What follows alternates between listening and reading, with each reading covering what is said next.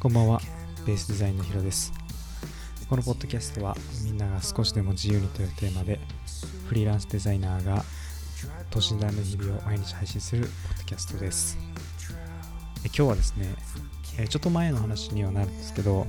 初めてのこう案件の連絡みたいなものが来ました。この案件っていうのは、えークラウドソーシングですね。これで、まあ、いろんな募集が、かかっている中で、まあ、僕がそこに応募するというかね、応募して、かなりの数をちょっとやったんですけど、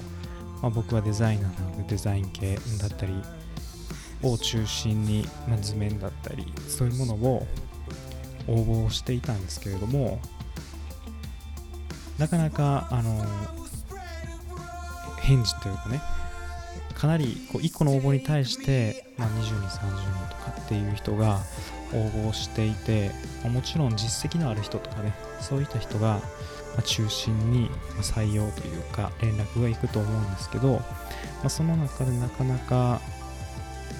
こう連絡来ないなって中で初めての案件の連絡っていうものが来ました。ちなみにこうデザイン以外のタスク系ですね。そういったことも、まあ、応募してみたんですけど、まそれもね同じようにこう当たらないというか、うん、どうしてだろうなとはちょっといろいろ思っていた中で自分がプロフィールを更新してみたりとか、まこの人なんか良さそうだなみたいなあの応募している人のプロフィールとかも見ることができるので実際にその人を見てみてこういう書き方がいいのかとかこういう人を魅力的だなみたいなものをちょっと研究しながら9月からやりだしたので本当に1ヶ月な経たないぐらいですかね。でなんとか、まあ、そういった営業じゃないですけど一つ、え実ることができました。今はね少し忙しいみたいで10月の、中旬ぐらいに一度 Zoom で顔合わせをして説明を受けた上で一度仕事をしてみてそこから様子を見ながらっていう感じなんですけど、まあ僕がね今までやってきたことっていうのはとても自信のあることなのでいきなりもう小さなデザイン事務所というか、まあ、そういったところなんで連絡をくれた方と、まあ、トップデザイナーっていう言い方をしてましたけど多分社長ですかね、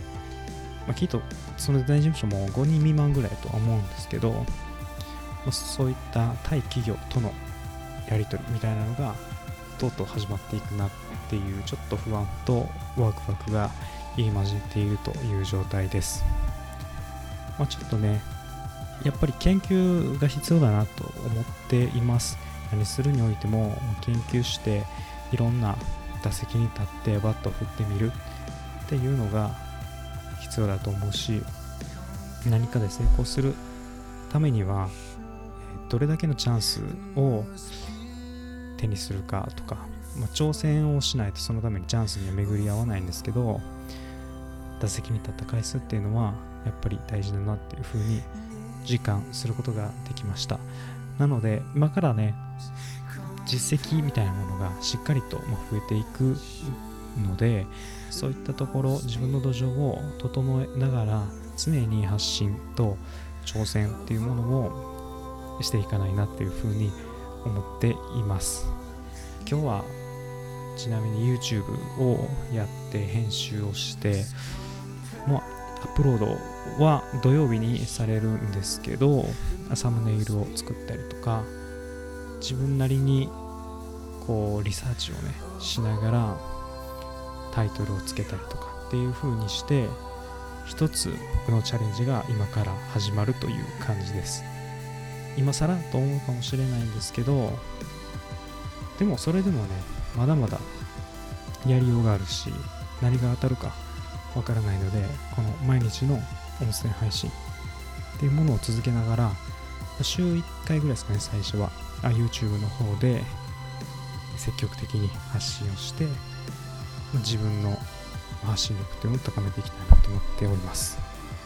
はい。今日もポッドキャストを聞いていただいてありがとうございます。また次回のポッドキャストでお会いしましょう。お相手はヒロでした。